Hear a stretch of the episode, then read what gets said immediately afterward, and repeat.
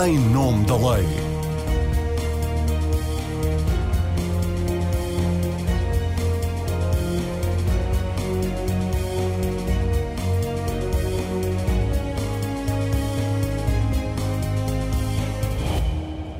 Bem-vindo a mais uma edição do Em Nome da Lei, o espaço semanal de debate da Renascença, dedicado sobretudo a temas de justiça e segurança. Hoje vamos conversar sobre metadados, o assunto que há cerca de um mês tomou de assalto todas as atenções desta área. Em síntese, para lançamento do debate, recordo que em causa está o acórdão do Tribunal Constitucional que chumbou três normas da chamada Lei dos Metadados. É preciso também recordar que essa lei é de 2008 e resultou da transposição para o direito nacional de uma diretiva europeia de 2006. Nessa altura, e para responder diretamente aos atentados de Madrid em 2004 e de Londres em 2005, a Europa entendeu que tinha que dar mais poder à investigação do terrorismo e de outra criminalidade grave. Decidiu então que os fornecedores de comunicações ficavam obrigados a conservar durante um ano os metadados de todos os clientes.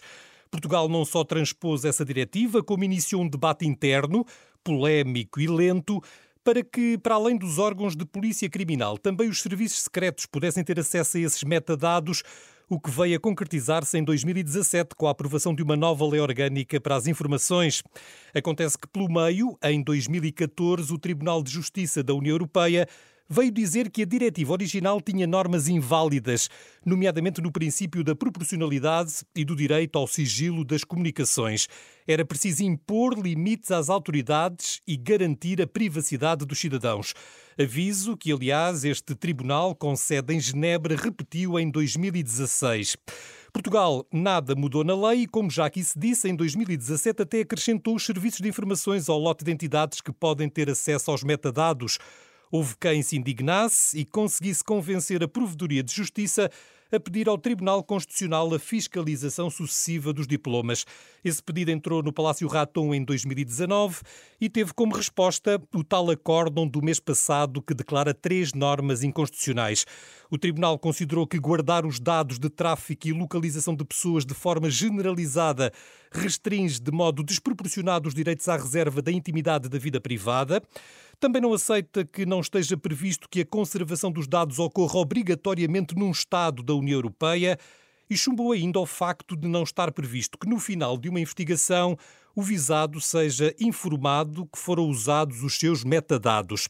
E ao dizer isto, diz que a decisão tem retroativos a 2008. Diz que nos últimos 14 anos os metadados não deveriam ter sido guardados durante um ano nem usados na investigação criminal. A introdução vai longa, mas ainda é preciso acrescentar mais uma coisa. Já agora, o que são metadados? São dados dos dados. É, é quase tudo o que se pode saber da comunicação entre duas ou mais pessoas, à exceção do conteúdo à exceção daquilo sobre o que falaram ou escreveram. No caso dos telemóveis, identifica a duração da chamada, a localização dos telefones e a identidade de quem participa na chamada.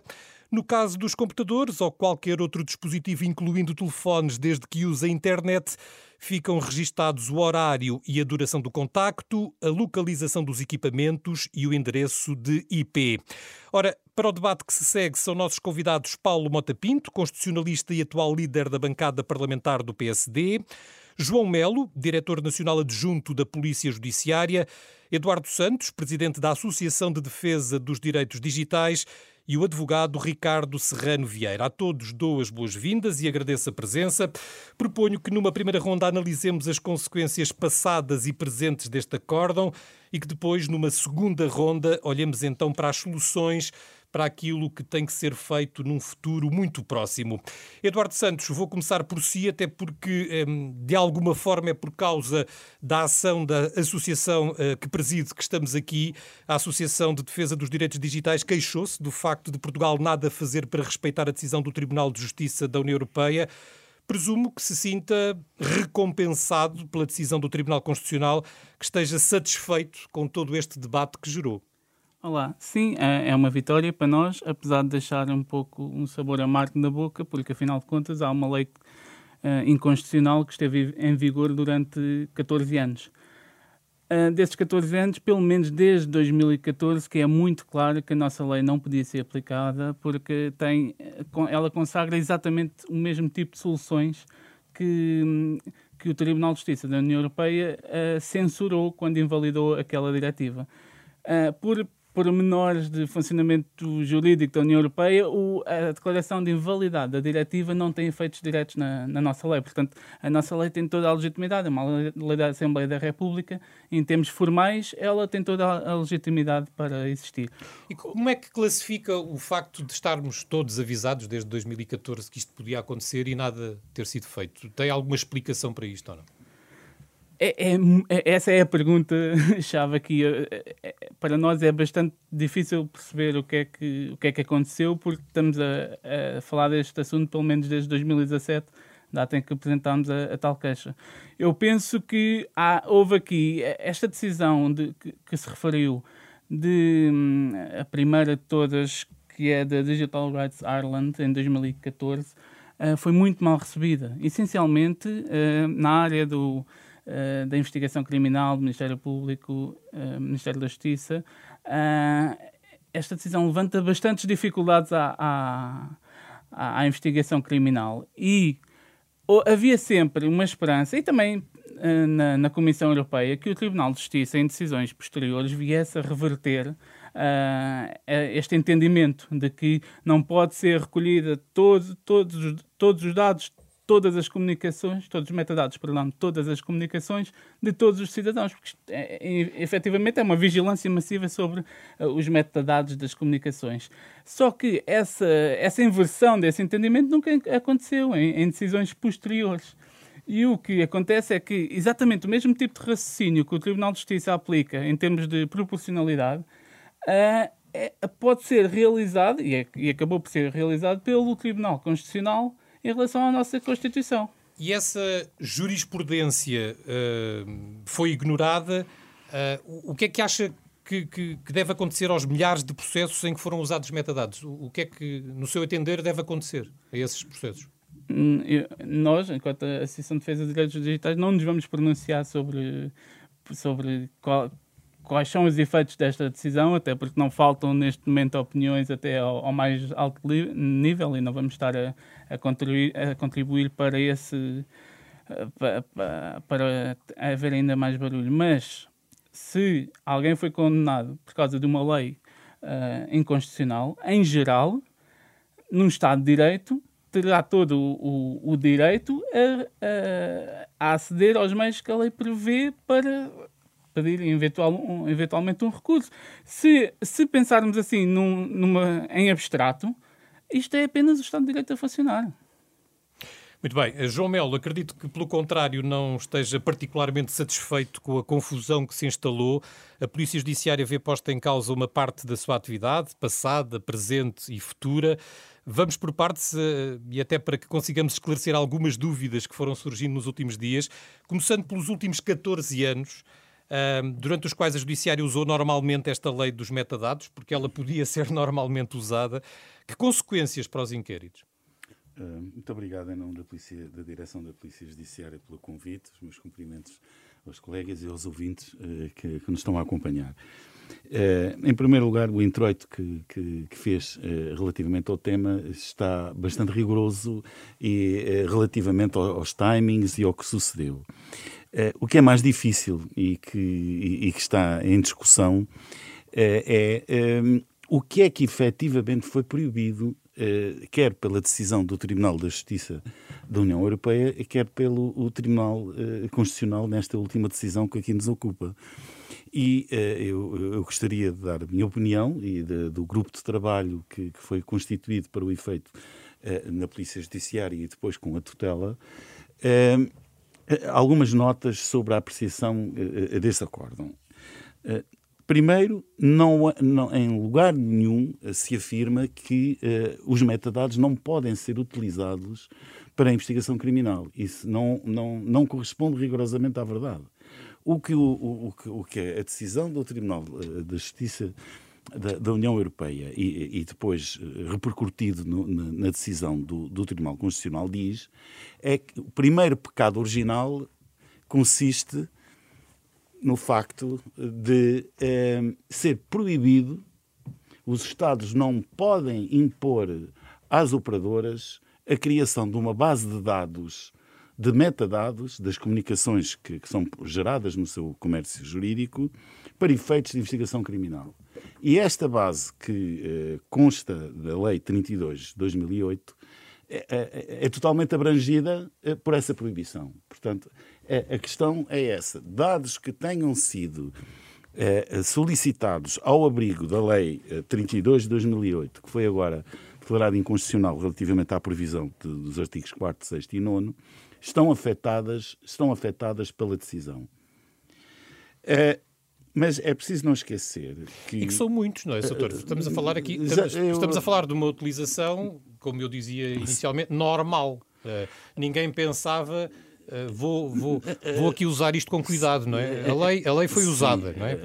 Há milhares de processos o, em o, o, problema, o problema que, que, envolveu o Estado português relativamente à resposta a essa decisão é, não, não foi única na União Europeia. Portanto, todos os Estados da União Europeia, neste momento, estão afetados e não resolveram ainda uh, uh, esse problema. Alguns países tentaram adaptar a legislação interna à, à, à decisão que declarou a, a, a, a, diretiva ilegal, por exemplo, a Alemanha já o fez, e simultaneamente, depois, depois de alterar a, a sua legislação interna, fazendo-a entrar em conformidade com a decisão do Tribunal, suscitou ela própria ao Tribunal de, de, de, de Justiça da Comunidade uma apreciação sobre a conformidade das novas alterações que tinham sido feitas o advogado-geral já se pronunciou uh, sobre isso e mantém na íntegra uh, a decisão que já tinha sido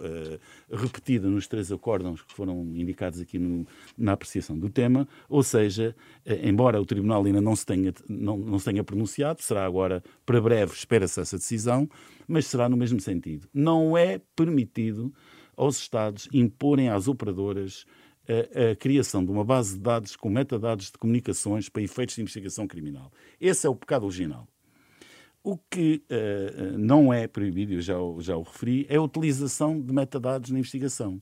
Porque o, o sistema português já tem um, um, um, uma lei que permite às operadoras, uh, uh, para o seu funcionamento normal, terem uma base de dados que, que é aquela que irá resultar do disposto na Lei 41 2004, que é, Sim, que é até claro. Porque, até porque é preciso não confundirmos uh, os metadados com a interseção de comunicações. Nada. Portanto, uma coisa sim, é uma sim. coisa, outra é outra, sim, são coisas completamente diferentes. Exato. Uma coisa são as escutas telefónicas, essas são feitas uh, normalmente, ainda o ano passado foram feitas eh, quase 11 mil em Portugal, de forma legal, com autorização de um juiz. Uma coisa é uma coisa, outra é outra, não é?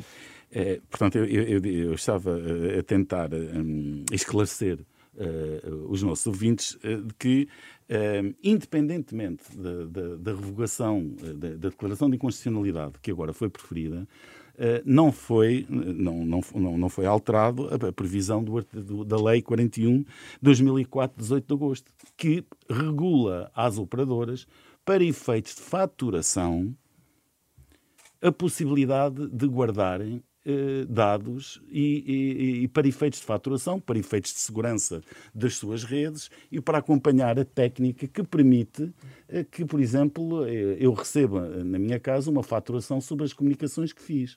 Se as operadoras não, não, não, não, não estiverem autorizadas a guardar dados dos seus clientes que permitam essa faturação, portanto, os operadores não podem funcionar. Os, o grupo data hora, qual foi o equipamento que foi utilizado, se foi um telefone fixo, se foi um telefone móvel, se foi internet, que tipo de acessos foram dados. Portanto, essa previsão das operadoras guardarem metadados decorre uh, do exercício da sua profissão porque prestam um serviço público que não é gratuito e que tem que ser faturado. Essa faturação, o direito à faturação, caduca ao fim de seis meses porque, uh, tratando-se de um serviço uh, essencial, um, um, serviço público essencial, aplica-se a lei da caducidade do direito, de, de, prescreve o direito à faturação ao fim de seis meses. Ou seja, as, as operadoras têm necessariamente que guardar durante seis meses, pelo menos, para efeitos de faturação. E nada proíbe uhum. que a, a investigação criminal solicite o acesso a esses dados porque não, não estão abrangidos pela decisão do Tribunal de, Justiça das Comunidades, nem pelo Tribunal Constitucional. Fica aqui clara a interpretação Pronto. que, no caso, a Polícia Judiciária está a fazer uh, da situação. Mas já agora, e no sentido de esclarecermos os nossos ouvintes do que é que está aqui realmente em causa, uh, vamos eh, continuar a olhar para o, para o, problema em concreto. Quando se diz que os casos julgados não estão uhum. em causa, é preciso esclarecer que só as sentenças que tenham transitado em julgado é, é que não estão em causa, não é? Os casos julgados com recursos pendentes, esses, obviamente, obviamente, continuam abrangidos por esta retroatividade.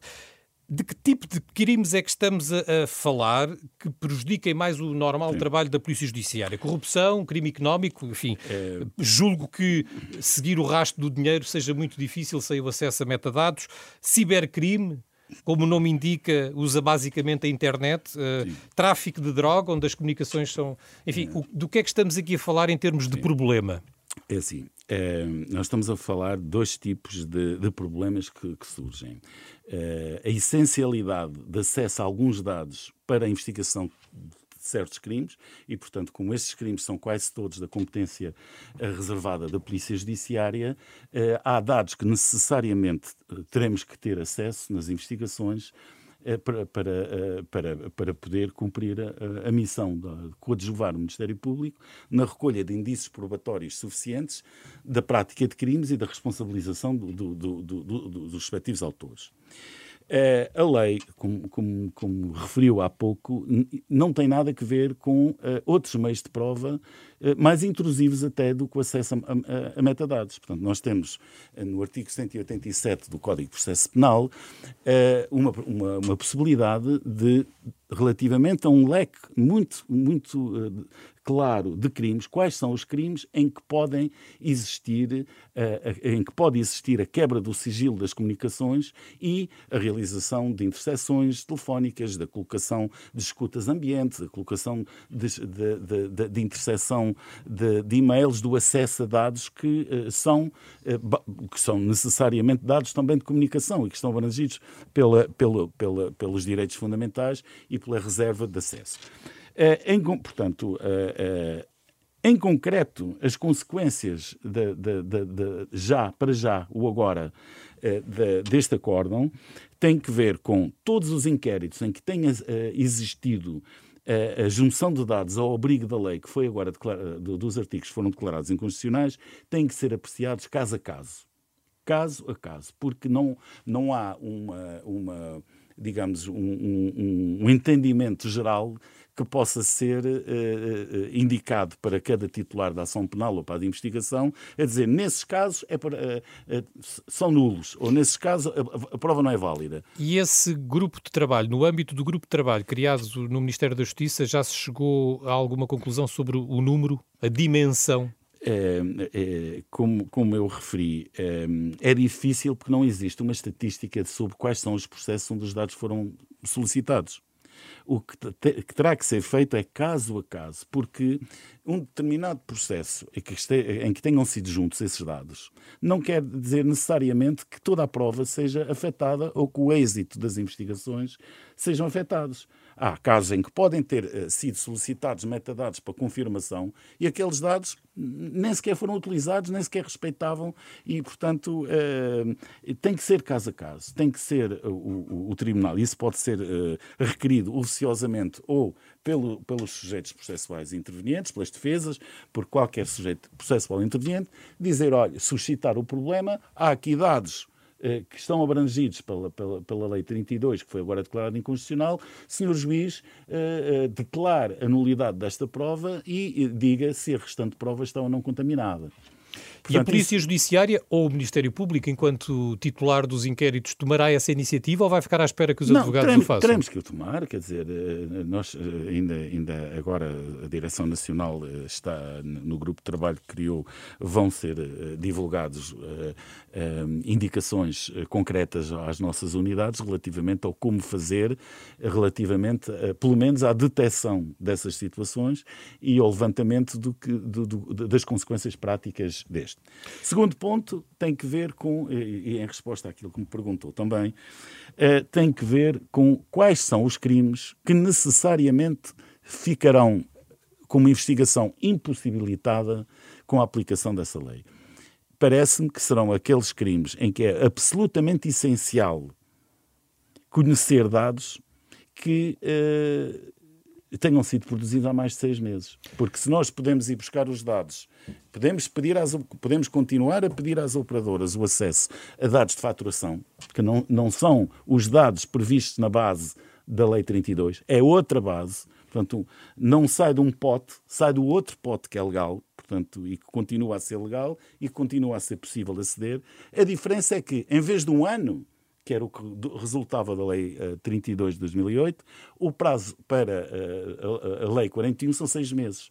Ou seja, até seis meses as operadoras podem continuar a prestar dados à investigação criminal uh, uh, uh, com os pressupostos de que exista um despacho judicial. Portanto, cá temos o primeiro nível de controle não, não, não, não são todos os suspeitos, não a Polícia Judiciária, nem o Ministério Público, nem, nem, nem em, sede, em sede de instrução ou de julgamento, pede os dados de todas as pessoas. Pede os dados, as pessoas já são suspeitas e apenas os dados que interessam, e se não interessarem, não serão utilizados. Muito bem, uh, temos que avançar, já lá iremos depois numa segunda ronda perceber melhor como é que as coisas irão ou poderão funcionar no futuro.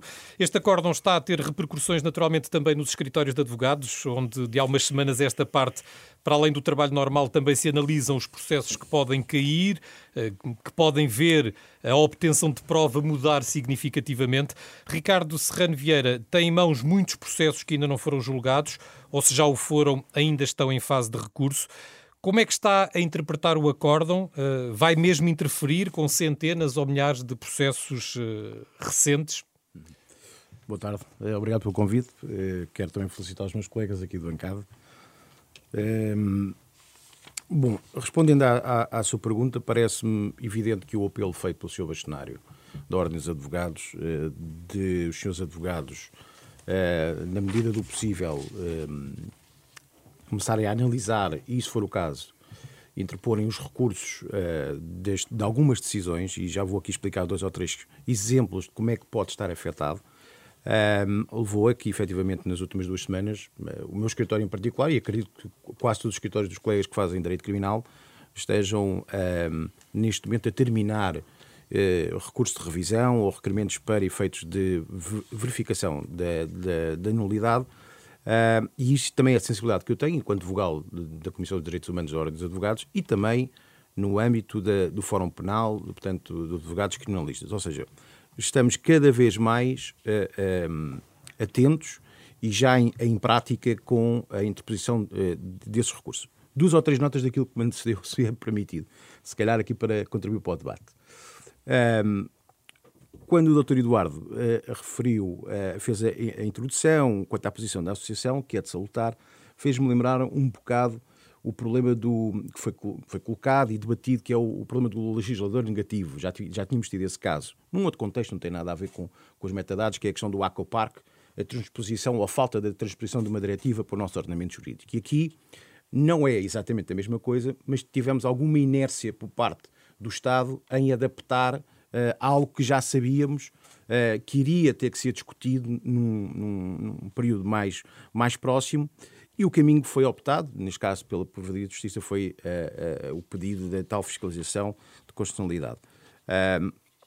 essa é uma nota que me fez lembrar o, problema que foi levantado há uns anos e parece que continua em Portugal. Isto não tem, não tem nada a ver com conotações políticas, que sou partidário, mas continua com aquela velha máxima que casa roubada, trancas à porta.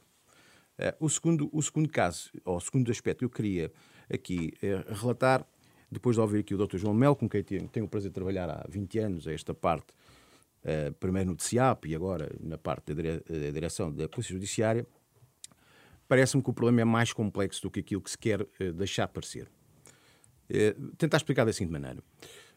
Nós, a nossa estrutura processual penal é, é acusatória. Portanto, significa que o cidadão pode, querendo, prestar declarações ou não prestar declarações. Quando alguém confessa a prática dos factos, ou quando nós temos alguém que visualizou os factos, esta questão é quase é, é inexistente. O problema é coloca-se naquilo que nós chamamos a prova indireta. Ou seja, quando o arguido não fala, ou quando o arguido nega a prática dos factos, e quando mais ninguém teve eh, conhecimento, e então temos que nos socorrer e aqui sim o papel da investigação criminal, de alguns elementos para chegarmos a uma conclusão, quando digo chegarmos, o juiz chegar a uma conclusão, uh, através da prova indireta. E aqui é que reside o principal problema. Repare, uh, o Dr. João, João Mel dizia-nos que, bem, os casos transitados em julgado não é aplicável. Eu tenho um entendimento diferente. É aplicável.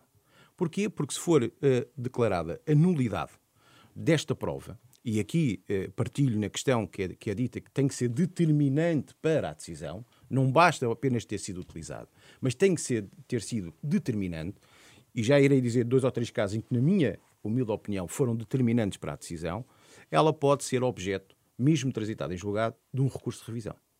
Exemplo. Uh, nós no escritório temos três processos aqui que saíram, dois deles do TCIAP, um deles do TCIAP e dois uh, da, do NCT. Uh, o caso Tanques discute-se uh, se pode ser aplicável ou não. Nós temos o entendimento que sim. Porquê? Porque parte da decisão, num segmento de prova bastante significativo, para aferir se o cidadão A, B ou C, que está a ser julgado, uh, esteve ou não esteve num determinado local, a uma determinada hora, foram usados os metadados. Portanto, até inclusivamente teve a intervenção de, um, de, uma, de uma testemunha, um analista, que foi explicar precisamente que uh, o telemóvel, alegadamente utilizado pela pessoa A, B ou C, teria estado naquele lugar. Portanto, é um caso, uh, e uh, o acórdão também demonstra isso. Portanto, o caso Tangos penso que seja um em que vai ter necessariamente esta, esta questão levantada. O outro, o, dois casos de homicídio uh, mais recentes, um conhecido como do, do triatleta Luís Grilo e o outro do, também conhecido como o rapper MotoGR. No caso do rapper MotoGR, isto não é mais gritante. Porquê? Eh, quando o senhor Dr. João Mel diz, bom, só algumas, apenas as pessoas suspeitas é que foram objeto. Não. Eu dou-lhe já um caso, este caso em concreto, MotoGR, não foi assim. O que é que acontece? Nós temos uma vítima que supostamente liga para uma pessoa e depois, é, pela investigação criminal, é pedida a uma determinada operadora quem é que contactou no universo generalizado com essa pessoa. E é a partir daqui que se obtém informação. E não é só a questão da faturação. Eu compreendo que uh, o grupo de trabalho e uh, parte da investigação criminal esteja uh, a basear-se na Lei 41 de 2004, compreendo esse, esse, essa utilização, mas o problema é um bocadinho mais grave. Porque... Eu depreendo pelas suas palavras e pelos exemplos que nos está a dar que este caso a caso que o Dr. João Melo nos falava vai ser muito complicado. Claro que sim. Uh, eu acredito. Que consequências é que, é que. Enfim, estamos a falar das próximas semanas, dos próximos meses de trabalho intenso de todos os agentes da, da justiça. Eu acredito, dizer, eu uh, acredito que sim, até por uma razão, porque, como disse muito bem, é caso a caso. Uh, a questão é como é que nós vamos de, chegar à conclusão que, naquele caso, a utilização dos metadados foi determinante ou não. E eu, eu, eu registro, e com agrado, uma, uma palavra que foi aqui usada pelo Sr. Dr. João de Mel, é a questão da contaminação, que é uma coisa que muitas vezes os senhores advogados de defesa trabalham arduamente nos tribunais para demonstrar a prova contaminada, nomeadamente o artigo 126 do Código de Processo Penal e seguintes. Agora, eu estava a tentar demonstrar que a faturação das operadoras não lhe diz a geolocalização. Só diz que no dia, há um dia tal, um número de telemóvel efetuou um contacto para outro número de telemóvel. Mas a investigação criminal, e é aqui que reside o grande problema nos tribunais, muitas vezes naquela questão que lhe disse há pouco da prova indireta, baseia-se na geolocalização. E não havendo essa geolocalização, estamos novamente no campo da, da prova indireta, começa a ser mais difícil à investigação criminal demonstrar a tal presunção que é o cerne da prova indireta. Ou seja, nós não podemos chegar, a um, através de uma presunção, a uma conclusão. Eu, eu não quero estar a, a, a complicar ainda mais a, o tema, mas parece-me que, caso a caso, como foi referido, isso será determinante o posicionamento do Supremo Tribunal de Justiça nos próximos dias. Eu tenho, por exemplo, vários processos em que isso já foi levantado, estas questões já foram levantadas, estão em apreciação. Nos processos que ainda, que ainda não transitaram em julgado, já, já tenho pelo menos quatro em que foi levantada esta questão. Uh, ainda não temos respostas, é certo, porque também os próprios tribunais de, os primeira instância estão a aguardar o posicionamento do Supremo. Soube ainda agora há pouco tempo que houve um tribunal que suspendeu os trabalhos à espera de uma decisão uh, superior, portanto, e isto é o que pode acontecer no imediato. Bom, alargo a conversa ao nosso último convidado, Paulo Mota Pinto. Como é que explica que este assunto tenha caído que nem uma bomba em 2022? Já lhe chamaram terremoto e outras coisas, enfim, eu agora chamei-lhe bomba. Um, quando, pelo menos desde 2014, estávamos avisados pelo Tribunal de Justiça da União Europeia. Como é que chegámos a este ponto, apesar de subejamente avisados? Muito obrigado. Uh, cumprimento todos os convidados e agradeço o convite. Uh, numa palavra, chegámos a este ponto por incúria, por omissão negligente, porque houve outros países, como foi há pouco dito, que reagiram à, à primeira decisão, o Acórdão Digital Ireland de 2014 do Tribunal de Justiça. A Alemanha, por exemplo, alterou logo a lei, resta saber se essa alteração foi ou não suficiente. Porque a jurisprudência também vai evoluindo, é? os, tribunais decidem um caso de cada vez, não, é? não definem sempre orientações genéricas, uh, e desde então houve vários outros acórdãos, portanto houve um acórdão relativo à Suécia, outro à Bélgica e à França, nesses o governo nem sequer se fez representar, apesar de ser notificado para isso, os outros governos de outros países fizeram, uh, e não promoveu qualquer alteração da lei, achou que isto não era um problema, enfim nós em, e o PSD nós, não tem aqui nenhuma PSD... culpa. Eu lembro-me que em 2017 o alargamento aos serviços secretos, enfim, serviços de informações da questão dos metadados foi votada favoravelmente pelo PSD. Então, o PSD teve algumas oportunidades de trazer esta questão. Vamos enfim, esclarecer os, os, ou então os transformar o terremoto num abalo mais pequeno. Não, vamos, fazer os, vamos esclarecer os ouvintes. O problema da utilização dos metadados divide-se em dois uh, utilização pelos serviços de informação da República e utilização para investigação criminal. São dois problemas diferentes. O problema da utilização pelos serviços de informação da República é um problema bem sabido, bem identificado, julgado pelo Tribunal Constitucional, uh, está na inexistência de credencial constitucional no artigo 34, número 4, para uh, ingerência nas comunicações para utilização pelos serviços de informação. Aí esse problema resolver-se-á apenas um dia com a revisão constitucional. O PSD tem um projeto nesse sentido, basta acrescentar três palavrinhas nesse artigo, onde se diz de processo penal e de informações da República. É um problema diferente deste. Quanto ao problema hum, para a investigação criminal, é desse que estamos a tratar, realmente houve omissão negligente do legislador português, porque não adaptou a lei nem esteve atento à jurisprudência uh, europeia. Uh, e é disso, uh, é, desse, é, da consequência disso que nós estamos a falar hoje, não há nenhuma dúvida. Uh, devo dizer que, depois agora podemos correr atrás do prejuízo, como se costuma dizer. o problema divide-se em dois também aqui na investigação criminal. Para o futuro, investigações futuras e decisões futuras, isso vai se resolver com uma alteração da lei, já podemos ver E já lá vamos conversar vamos até sobre sentido. o vosso projeto. E para o passado, isto é, para decisões que já transitaram em julgado. Estavam, estivemos até agora a falar, sobretudo, de decisões que já transitaram em julgado, e aí o problema é que, eh, realmente, a Constituição ressalva o efeito do caso julgado da declaração de inconstitucionalidade, no artigo 282, número 3, tantas vezes citado anteontem pelo Primeiro-Ministro, quando quis dar uma lição de processo penal aos, aos, aos, tribunais portugueses, um pouco estranho, aliás, o Governo pronunciasse sobre isso, mas pronto, eh, o, o Primeiro-Ministro citou várias vezes o artigo 282, número 3 da Constituição. O problema é que há no Código de Processo Penal um outro artigo, que é o artigo 449, número 1, a linha F, que diz que é fundamento de revisão a declaração de inconstitucionalidade de norma que tenha servido de fundamento à condenação. E há um problema interpretativo, saber se só é fundamento de revisão quando os casos julgados foram considerados afetados pela inconstitucionalidade nos termos da própria decisão do Tribunal Constitucional, ou se é, é sempre fundamento de revisão. Não sei se me estou a fazer entender. Uhum. se é preciso que o Tribunal. já chegou a alguma conclusão? Eu não, Enfim, eu não... enquanto constitucionalista, já foi juiz do Tribunal eu, Constitucional. Obrigado, é verdade. Tem mas... alguma, tem algum, já chegou não, a alguma mas conclusão? Eu não, essa é uma decisão que competirá aos, aos tribunais decidir. Eu não vou fazer aqui aquilo mesmo, até porque neste momento tenho um digamos, um cargo político. Eu não vou estar aqui a querer um, dizer como acho que os tribunais devem decidir. Aliás, eu nunca faço, nunca fiz parceiros em matéria de processo penal. Estou um bocado fora aqui das. Da, mas, mas o que me parece um pouco estranho é que o Primeiro-Ministro queira fazer isso. Isso já, já, já acho estranho, que o Primeiro-Ministro queira, dizer aos tribunais: eu, se fosse advogado que tivesse a preparar recursos nesta área, acharia estranho, por muito que ele queira preservar os casos julgados. Vamos lá ver. Como já foi aqui dito, e com razão, só estão em, caso, em causa casos em que Uh, os dados de tráfego ou de localização foram determinantes, foram decisivos para a condenação. Muitas vezes o que acontece é que eles são decisivos para a investigação, mas depois, no decurso da, do julgamento ou da investigação, obtêm-se outras provas. Quando não a confissão, outras provas que, que, surgem. E aí eles não se podem considerar decisivos para a condenação. Foram importantes para a investigação num certo momento. Esses casos estão todos excluídos.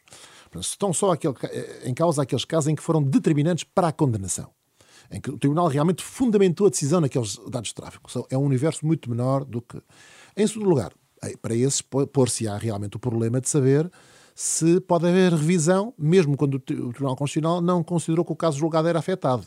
Porque o nosso legislador constitucional considerou que o caso julgado era um valor de tal forma importante que prevalecia mesmo sobre a inconstitucionalidade, salvo quando o Tribunal Constitucional disser que não prevalece. Hum. Uh, e, portanto, é preciso ver como é que isto joga com a norma do recurso de revisão. Uh, e sobre isso há uma opinião jurídica que eu não quero agora aqui aprofundar. Não, não, há uma coisa que é certa: as responsabilidades políticas desta situação estão em, durante sete anos, apesar de notificado para, para, para estar presente em vários processos, o governo nada ter feito nesta área. Agora constitui um grupo de trabalho. Uh, eu já sei que se pretende também recorrer à Lei 41 de 2004 não sei se será uma resposta definitiva. Eu gostava de dizer o seguinte, quer dizer, este problema deve ser resolvido em primeira instância, atendendo à jurisprudência do Tribunal de Justiça e do Tribunal Constitucional e no plano da Lei 32 de 2008, a meu ver. Apesar de tudo, é, uh, alterando na medida do, possível, já, já poderíamos dizer, uh, recorrer à norma, às normas sobre faturação. Em primeiro lugar, como já aqui foi dito, elas não incluem, em regra, dados de localização. Portanto, é, é insuficiente. Serão. E, em segundo lugar, há o problema da vinculação ao fim para que eles foram recolhidos, esses dados, que não é de menos. Esses dados são conservados. A lei diz que é apenas durante o período e para, para, para o tempo necessário para a faturação até que caduque, que é seis meses. Já para a localização é só para o serviço de valor acrescentado. Uhum. Portanto, já lá ali, até para a questão não é bem clara. Parece, o... dá um ar de solução de recurso. Peço uhum. desculpa. Já lá iremos perceber o que é que nesta altura divide uh, aquilo que o Governo gostaria e aquilo que o PSD para propõe. Futuro, uh, ainda não referimos aqui, mas a Procuradora-Geral da República, num gesto inédito, apresentou um recurso deste acórdão junto do Tribunal Constitucional, pedindo a sua nulidade ou, no mínimo, que apenas tenha efeitos para o futuro e não comprometa processos ainda em curso. Este recurso foi liminarmente rejeitado pelo Tribunal Constitucional e esta diligência, permita-me que lhe chame assim, da, da senhora Procuradora, o que é que lhe pareceu? Eu sobre isso, o Tribunal Constitucional decidiu, está decidido. Não, não, eu, eu, eu referia-me a, eu referia uma diligência inédita compreendo, que se sabia à partida que não teria grande sucesso. Eu compreendo a conveniência política e funcional, digamos, da, desse, para, as, para as investigações para a senhora Procuradora, e, portanto, uma certa, uh, uma certa, um certo alarme e, portanto, uh, a necessidade de tentar evitar que os casos julgados pudessem ser afetados. Compreendo isso. Agora, é claro que no plano processual das regras aplicáveis, o Tribunal Constitucional respondeu como se deveria responder, porque a Procuradora-Geral da República não é parte no processo, não é a altura da norma, as competências gerais de defesa da legalidade não lhe dão competências procedimentais específicas no processo. Foi isso que, ela, foi isso que o Tribunal disse. Por outro lado, eu quero dizer o seguinte, eu acho que estas questões devem ser tratadas com algum recato. Eu não compreendo, eh, para mim custa-me ver, magistrados do Ministério Público ou outros a suscitar, a aumentar o alarme social. A função do magistrado é, até nas decisões, mas também na sua conduta em geral, de alguma forma, uh, sem deixar de levantar os problemas do poder político, isto tem de ser resolvido, claro, e nós estamos sensibilizados para isso. Até, até em 72 horas depois de conhecermos o acórdão, uh, apresentámos um projeto. Não esperámos sete anos, nem constituímos só um grupo de trabalho. Mas uh, resta saber se é suficiente, podemos lá ir. Agora, eh, não me parece muito adequado ver magistrados a dizer que vão ser todos os assassinos soltos ou eh, todos os casos julgados vão ser. isso não gosto de ver isso. Acho que é, é, é, a função contrária ao trabalho do magistrado, que é acalmar o alarme social e não suscitá-lo. Uhum. Só agora entrou em contato connosco, recordo que está na Renascença, a ouvir o Em Nome da Lei, hoje dedicado aos metadados. Como combinado, vamos nesta segunda ronda tentar perceber o que vai ou deve acontecer a seguir. Esta semana, o Primeiro-Ministro reuniu o Conselho Superior de Segurança Interna e anunciou basicamente duas coisas: que a, que a questão se irá resolver no Parlamento, que não é precisa qualquer revisão da Constituição, e anunciou também a criação de um grupo de trabalho com dois ministros e todas as polícias, que tem como tarefa apresentar já em junho uma proposta de alteração da lei. Eduardo Santos, nesta revisão da lei para contornar o chumbo do Tribunal Constitucional, o que é que a Associação de Defesa dos Direitos Digitais defende? Que solução legislativa é que acha que deve ser adotada? Nós entendemos que, para já, num primeiro momento, ficamos bastante satisfeitos por estarmos a começar agora e à pressa a discutir aquilo que devíamos ter começado a discutir, pelo menos em 2014. Uh, ah, para o futuro, neste momento, nós sabemos. Uh, já há algumas uh, decisões do Tribunal de Justiça da, da, União Europeia uh, que essencialmente dizem o que é que não é possível. Nem sempre não há uh, diretrizes sobre o que é que é possível, mas sabemos que é preciso inserir algum tipo de proporcionalidade na, na lei. Ou seja, uh, a recolha de metadados de forma geral e indiscriminada simplesmente não, não é possível. Uh, e falo aqui dos uh, metadados de localização e, e de, de comunica das comunicações. Uh, e, e, simplesmente não é possível porque ter uma base de dados desse, desse tamanho, com esse escopo, é, é, uma agressão tão forte ao, aos direitos fundamentais dos cidadãos que, enfim, vamos lá ver os metadados, através dos metadados, nós conseguimos inferir quase tudo sobre a vida de uma pessoa. Às vezes, os metadados podem dizer mais do que o conteúdo, porque o conteúdo de uma comunicação fora de contexto não nos diz nada. Agora, uh, todos os metadados, todas as comunicações, todos os cidadãos, isso diz, diz, diz quase tudo o que precisamos de saber sobre a, a, vida de alguém. Estamos a falar de pessoas que nem sequer são suspeitas de terem uh, cometido qualquer tipo de crime. Estamos a falar de comunicações uh, sigilosas entre advogados e clientes, por exemplo. Estamos a falar de uh, comunicações entre jornalistas e as suas fontes. Bom, mas depois também existe uma coisa, e o Primeiro-Ministro disse-o esta semana repetidamente, que se chama segurança nacional, que se chama a segurança de todos nós e o direito a termos segurança e a, e a lutarmos contra o terrorismo e outras formas de crime organizado. Portanto, a pergunta que lhe faço é como é que se como é que disciplinamos a proporcionalidade uh, e também a duração do tempo em que os dados podem ser conservados? Uh... Há, há, du há, duas um, decisões que são mais ou menos fáceis de tomar, uh, nomeadamente em relação ao local do armazenamento, é fácil legislar sobre isso, e sobre o período de conservação. Sabemos que vai ter que ser reduzido, depois vamos ver se será numa questão de semanas, de meses, Uh, sabemos apenas que tem que ser reduzido. Realmente, uh, como, como dizia, a dificuldade é encontrar que um, um tipo de proporcionalidade que, que, que cumpra os desígnios do Tribunal de Justiça da União Europeia.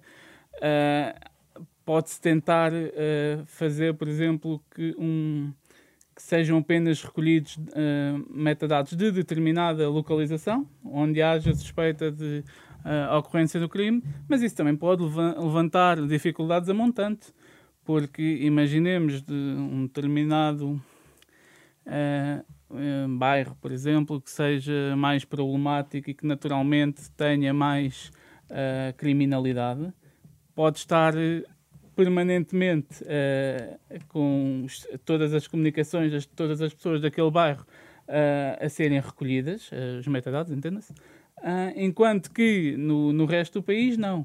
Portanto, é, eu sou o primeiro a dizer que não é fácil arranjar aqui uma proporcionalidade, mas o que sabemos é que a solução, a, solução atual não é admissível e isso, neste momento, já não está em cima da mesa. Há uma jurisprudência uh, consolidada e temos que pelo menos tentar. O problema é que foi, foi que desde 2014 não tentámos, andámos aqui a fingir que uh, a nossa lei um, ia passar no crivo constitucional.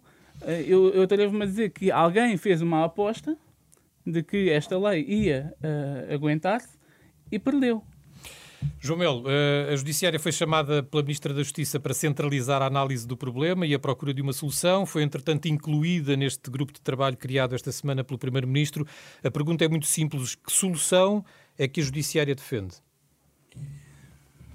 É, eu percebo a pergunta e há de perceber que eh, não compete à Polícia Judiciária adiantar as soluções uh, do grupo de trabalho para o qual foi convidada uh, a participar. Em primeira, portanto, gostaria que isso ficasse claro, até porque não, não, não, não, não estaria, eu estaria fora de contexto se, se, se pudesse dar qual é a solução que está em cima da mesa. Posso lhe dar a minha opinião, que já tenho defendido há algum tempo atrás, já em noutras situações, eh, relativamente a, a, aos dados, do, por exemplo, da lei cibercrime, que ainda não foi falada aqui a lei cibercrime. A lei cibercrime Se também não for contra a sua opinião, uh, as discussões seguintes, força, vamos conhecer a sua opinião. Bom, Uh, portanto, ainda não se falou aqui na lei na obtenção de, de, de metadados uh, permitidos pela, pelo cibercrime, por exemplo.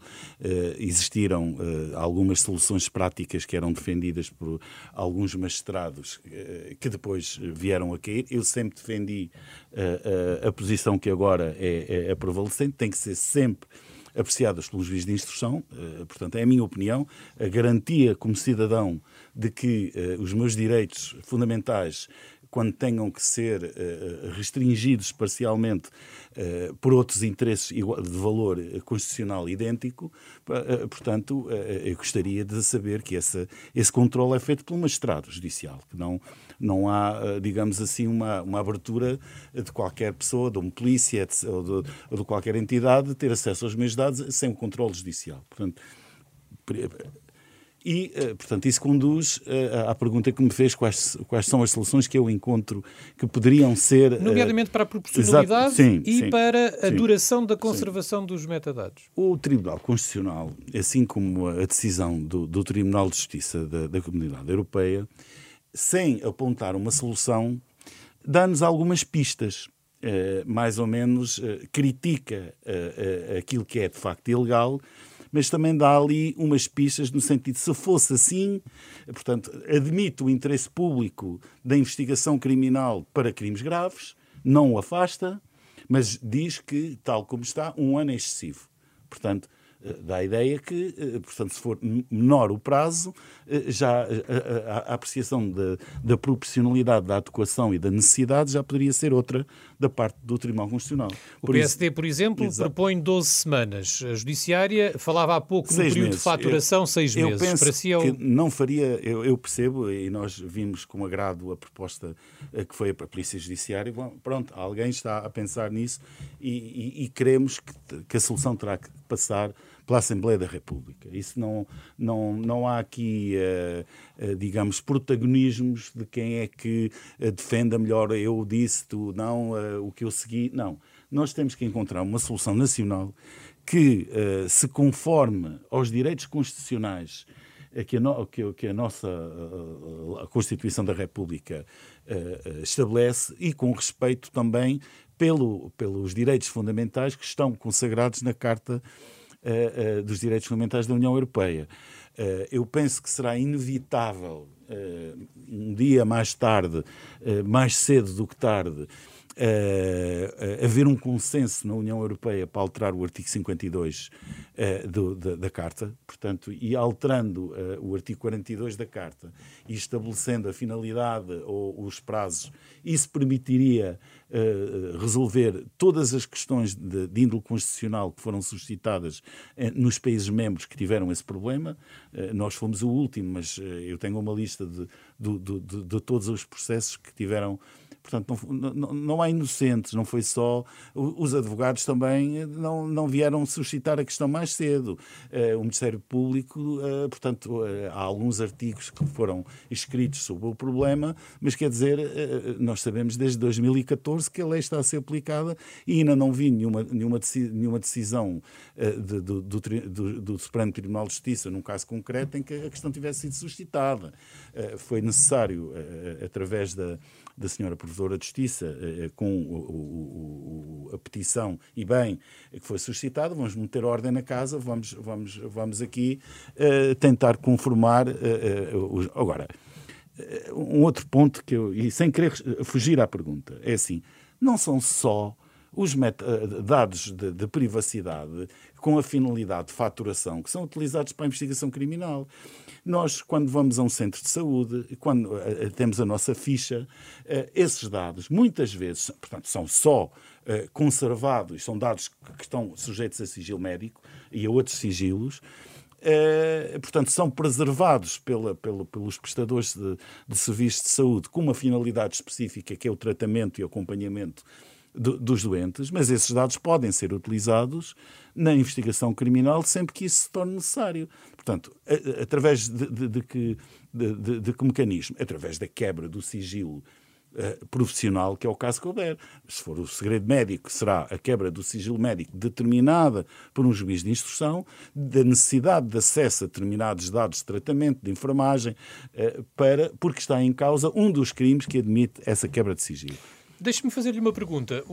A dificuldade de acesso aos metadados pode levar não só o Judiciário, qualquer órgão de polícia criminal, a optar mais por outros métodos mais intrusivos, como, por exemplo, a interseção de comunicações, poderá passar a ser um recurso mais, eu, eu mais não, normal, mais alternativo? Não? Eu não gostaria uh, de, de, de, ver no meu país uh, que, para contornar uma decisão, se vá aplicar uma medida ainda mais intrusiva para conseguir os mesmos efeitos. Porque, repare, Sempre que uh, o Ministério Público uh, ou a Polícia Judiciária, que tem a competência do, do, da maior parte dos crimes, que, que admitem a quebra de sigilo, de, de, sigilo das comunicações. É mesmo assim, vamos ao artigo 187, vamos à LOIC e nós vemos quais são os crimes que são da competência reservada da Polícia. São quase todos uh, aqueles onde se suscitam esses problemas.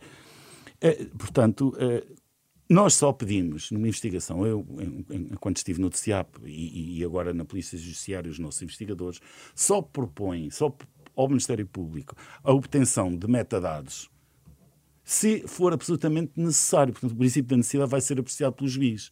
E não vamos pedir interseções, que é, que é mais intrusivo, porque nas interseções eu vou ter acesso ao conteúdo daquilo que as pessoas estão a falar. E o investigador não quer saber o que é que as pessoas estão a falar, a não ser que se eh, eh, eh, aquilo que está a ser comunicado constitua a preparação ou execução de um crime.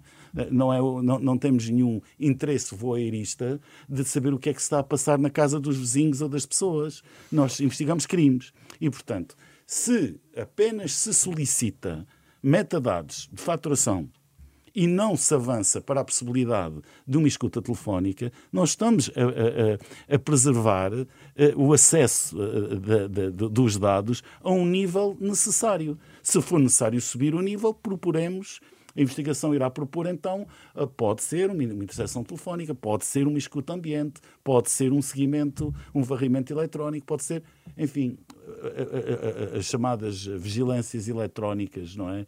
Com, eh, com, com os mecanismos também são permitidos há, há, há muito tempo e, e, e, portanto, também é uma invasão tem que ser controlada por, um, por uma decisão judicial. Muito bem, claro. o nosso tempo avança uh, rapidamente para o fim. Do ponto de vista dos advogados, Ricardo Serrano Vieira, uh, claro que não os representa a todos aqui, como é evidente, mas a seu ver, como é que se resolve este problema? O que é que gostava que a lei uh, tivesse para que não houvesse mais dúvidas?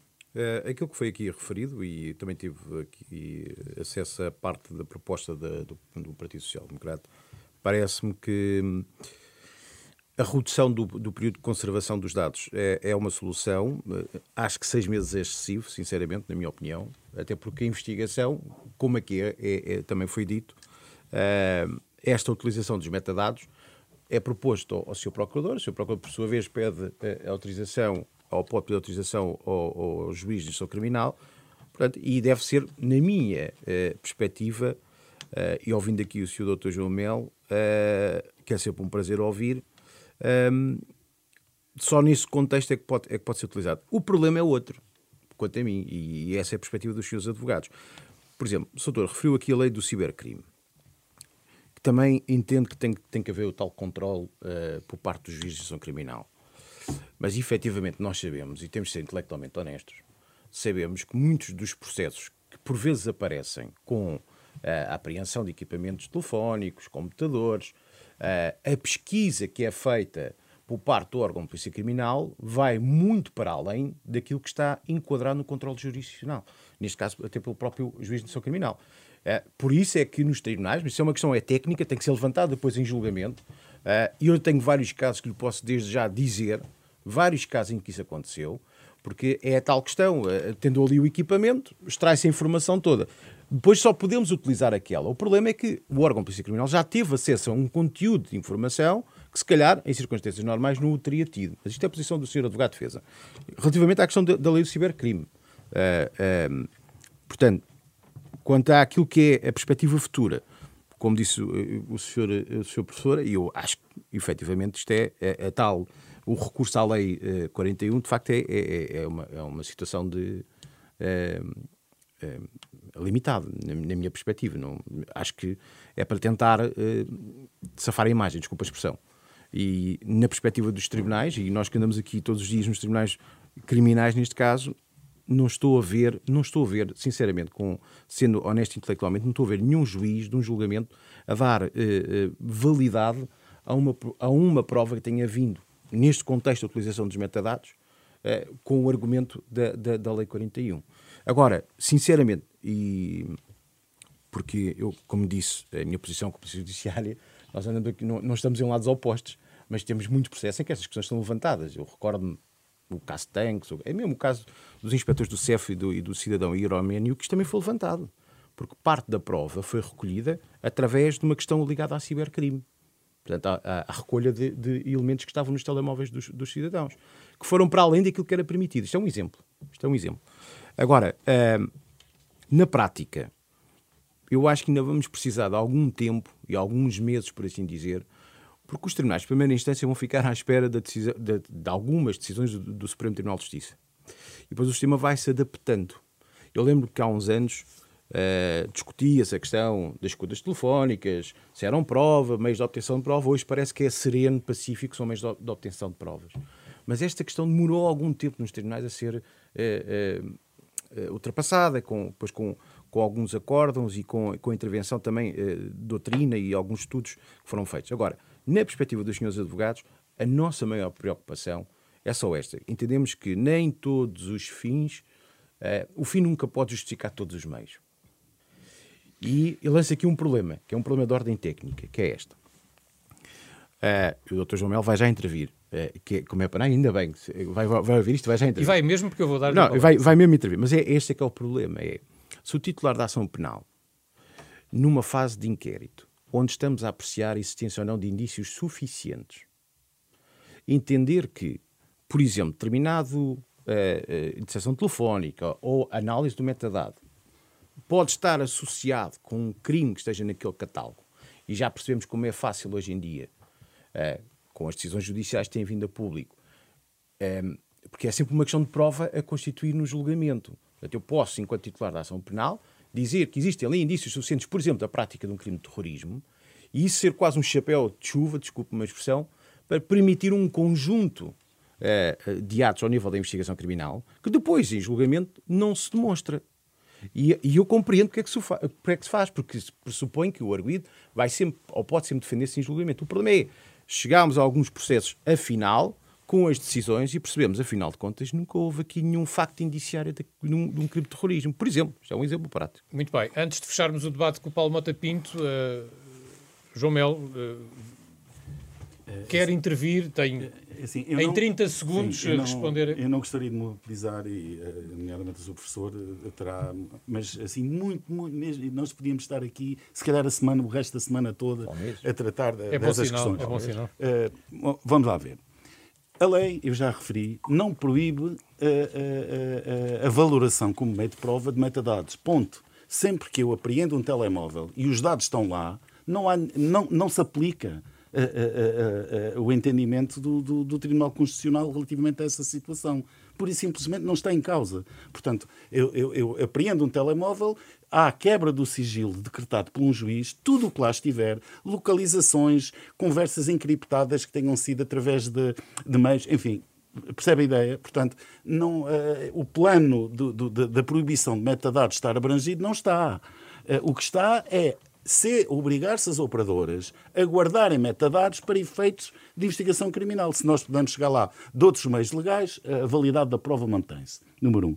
Eh, eu não cheguei a dizer eh, relativamente à, conformação constitucional eh, daquilo que poderá ser feito na nova lei portanto já foi aqui referido, redução de, do prazo. Eu penso que seis meses é o equilíbrio, porque faz coincidir o prazo da faturação com o prazo uh, de investigação. Uh, Permitir-se, um, um, uh, estabelecer-se um prazo mais curto, chegaríamos à incoerência de permitir a entidades privadas, que são as, os donos dos dados que são necessários para a descoberta de um crime, ficarem na posse desses dados mais tempo do que a própria investigação o poderia fazer. Há que estabelecer um, uma adequação, há que estabelecer também a necessidade de notificar os, os donos dos dados eh, que foram visados, de, de, serem informados de que esses dados foram utilizados numa, numa, numa investigação uh, uh, criminal. Eu, eu teria muito mais para, para, para, dizer, mas eu não, não quero de maneira nenhuma uh, roubar o tempo ao, vamos ao esperar Vamos esperar para as próximas semanas. Junho é o mês em que o Primeiro-Ministro promete ter uma proposta de lei para contornar este chumbo do Tribunal Constitucional. Paulo Mota Pinto, PSD foi o primeiro partido a apresentar um projeto de lei para alterar a lei. Uh, o PSD concorda com o governo, não é preciso mexer na Constituição para esta questão em concreto, basta uh, responder às reservas do Tribunal Constitucional no Parlamento. Vamos lá saber o que é que o PSD propõe então para, para resolver este problema. Muito bem. Uh, para este caso concreto, evidentemente que a revisão da Constituição não é suficiente, desde logo porque o problema está num parâmetro europeu da Carta de Direitos Fundamentais e o parâmetro constitucional aplicado é o princípio da proporcionalidade, que ninguém pensa em rever ou retirar da Constituição. Uh, e, portanto, o, Primeiro-Ministro é que disse que primeiro era se resolvia isto com uma revisão cirúrgica, mas depois voltou atrás, afinal disse que era uh, alterar a lei. Uh, vou também deixar a questão do passado. Realmente houve aqui quatro momentos em que o legislador podia ter reagido, mas não reagiu. Paciência, não interessa ver agora de quem é a culpa. Há, como foi dito, Uh, há aqui três questões. Duas estão resolvidas, o próprio Primeiro-Ministro reconheceu isso no nosso projeto. É a obrigação de conservação uh, no, na União Europeia, em Portugal, portanto, proibição de transferência para fora da União Europeia. Em segundo lugar, a obrigação de notificação do titular de dados sempre que eles forem uh, transmitidos ao, ao, ao, Ministério Público, desde que seja num momento em que já não comprometa em, em, em, a, a, investigação. O problema, também já aqui foi referido, é qual é o regime que uh, respeita as exigências da proporcionalidade, designadamente da necessidade para as finalidades. A interpretação do princípio da proporcionalidade é sempre muito discutível, porque depende de uma ponderação, é uma relação entre meios e fins. Em regra, uh, pelo menos é a posição que eu tenho defendido, deve haver uma certa, um certo espaço de liberdade de conformação do legislador que está em melhor posição para avaliar essa necessidade. O Tribunal uh, de Justiça, que é aqui quem nos tem guiado, Uh, deitou abaixo, por violação da proporcionalidade, uma diretiva que impunha um mínimo de seis meses e um máximo de dois anos. É a diretiva dois, que foi julgada em 2014. Isto é, a diretiva de 2000, 2006, que foi julgada em Constitucional no Acordo de Island, impunha aos países que, que conservassem os dados uh, indiferenciadamente, porque o que está aqui em causa é a chamada untargeted retention. A Entre retenção, seis meses e dois anos, nós a, optámos por um ano. A retenção não dirigida, uhum. prévia, ex ante, não é? Uh, ora bem, e, e, nós optámos por um ano. Mas a diretiva dizia seis meses. E também já foi julgada violadora da proporcionalidade. Eu retiro daqui que o prazo de seis meses será considerado excessivo. Uh, Parece-me claro pelo Tribunal de Justiça. O que é que nós fizemos? Nós reduzimos o prazo para próximo do prazo que está previsto na lei alemã, que é 10 meses para 3 meses, para 12, 12 semanas. Foi, é o que nós propomos. Agora, o problema é mais fundo. O problema é mais fundo. O problema é o de saber se, independentemente do prazo, qualquer conservação indiferenciada de dados de tráfego e de localização não é violadora do princípio da proporcionalidade. E esse problema é tratado pelo Tribunal Constitucional. Uma certa interpretação do acordo vai nesse sentido. E o Tribunal de Justiça afirma que sim. Nos, nos acordos mais recentes, há um acórdão agora de 2022, o acórdão Commissioner Vanguarda Siochara, um acórdão sobre, sobre a Irlanda, que uh, trata disto e dá pistas mais concretas.